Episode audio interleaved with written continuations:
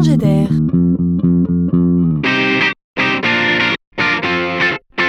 C'est la chronique de Laurent Collen.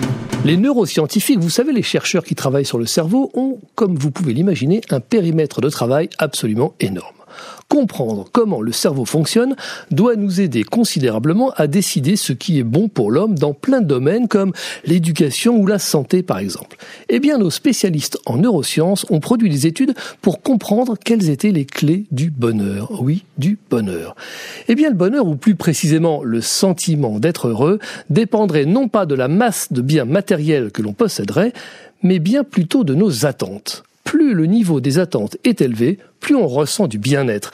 Mais attention, ce n'est pas aussi simple que cela. Il faut faire un pas de plus. Ce que l'on comprend aussi, c'est que le vrai sujet est l'écart entre ce que vous attendez et ce qui arrive. Si ce qui arrive est plus positif que vous l'aviez imaginé, c'est parfait. Le sentiment de bonheur s'élève. Mais si l'inverse se produit, alors tout se dégrade et le bien-être diminue. Donc, pour être heureux, il faut avoir des attentes enthousiasmantes, capables de vous faire rêver, mais néanmoins savoir les modérer un à rien afin de se donner une chance d'être agréablement surpris. Le bonheur, c'est donc bien un subtil équilibre entre le rêve et la réalité.